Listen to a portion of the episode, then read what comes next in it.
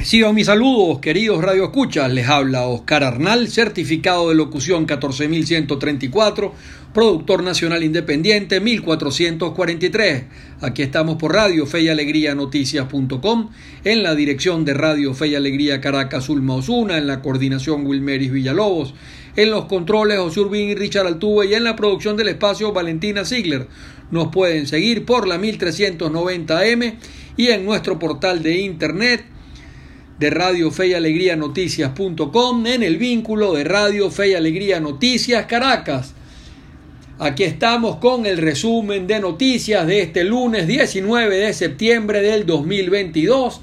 Tenemos que dentro de las cinco noticias que consideramos las más importantes está que devuelven a la cárcel al hermano del exar petrolero venezolano Rafael Ramírez, hoy refugiado en Italia Está siendo investigado el hermano también por lavar dos mil millones de dólares en el paraíso fiscal de Andorra.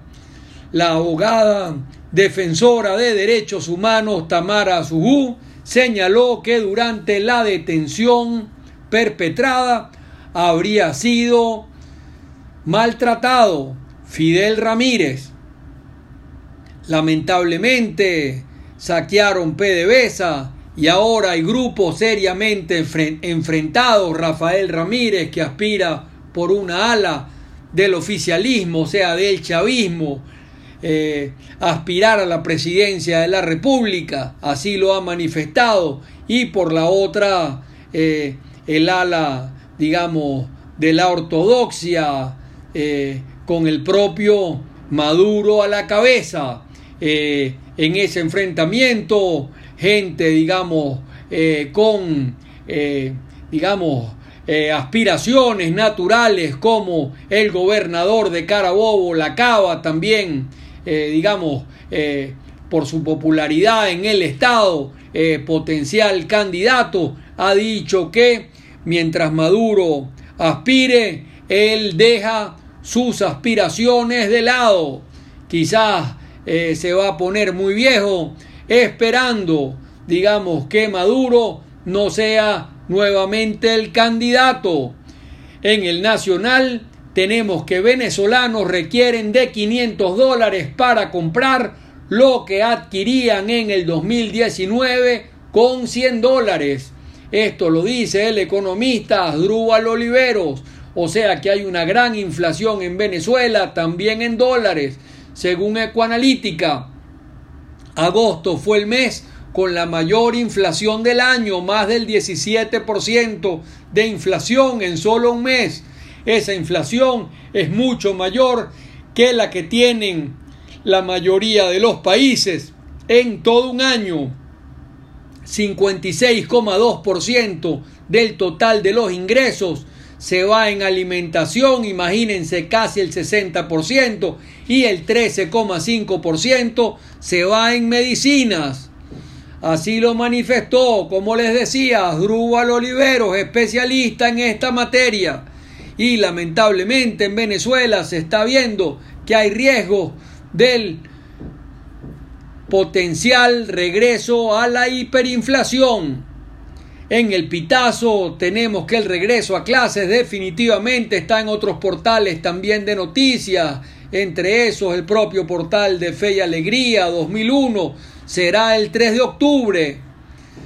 Gremios antes denunciaron que las actividades administrativas no debían comenzar el 19 de septiembre, tal como lo ha señalado el Ministerio, sino 45 días después del pago del bono vacacional que este año volvió a retrasarse. La ley dice que las actividades se reiniciarán 45 días después de que se haga efectivo ese bono vacacional, reclaman los gremios.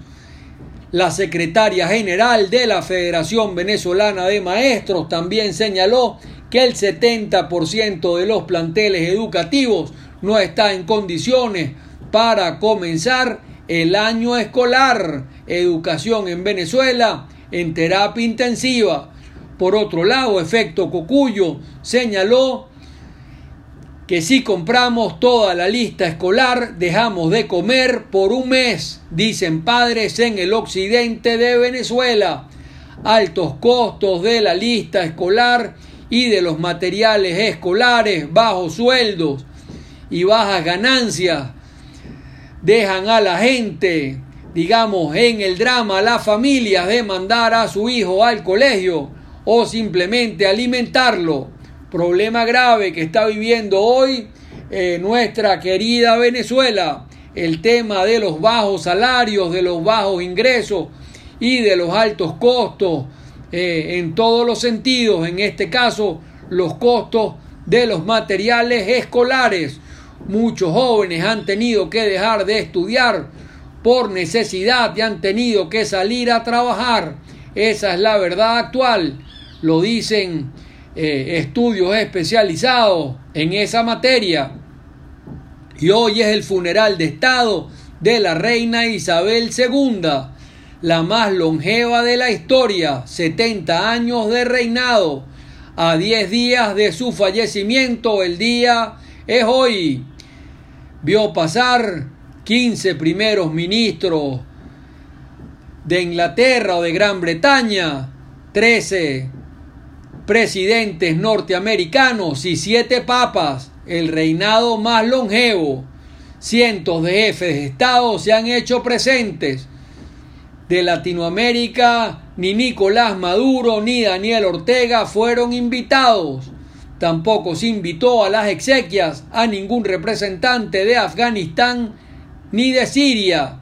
De Nicaragua y de Corea del Norte solo fueron invitados a nivel de embajadores no los jefes de Estado.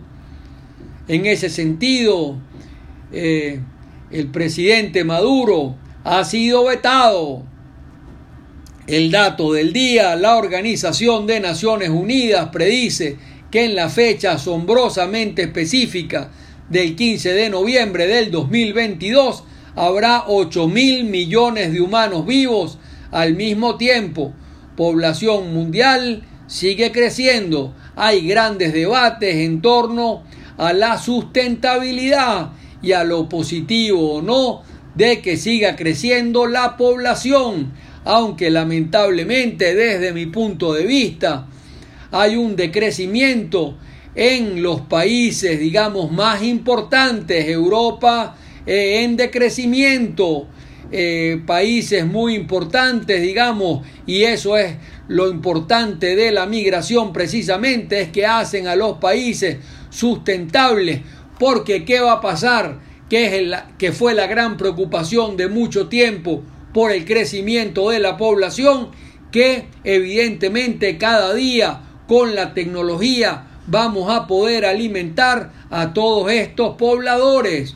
O sea que la población mundial más bien, digamos, significa eh, sustento y sustentabilidad en el tiempo para los países. Europa va a pasar en unas cuantas décadas a ser solamente 9% de la población mundial, mientras África va a pasar a ser el 40%. El tema eh, de un país con mucha vitalidad tiene que tener también gente joven, por eso es importante mantener índices de natalidad y por eso es importante para los países, paradójicamente hablando, sobre todo del primer mundo, recibir buena inmigración, porque esos inmigrantes son por lo general los que tienen más hijos y hacen a esos países sustentables en el tiempo.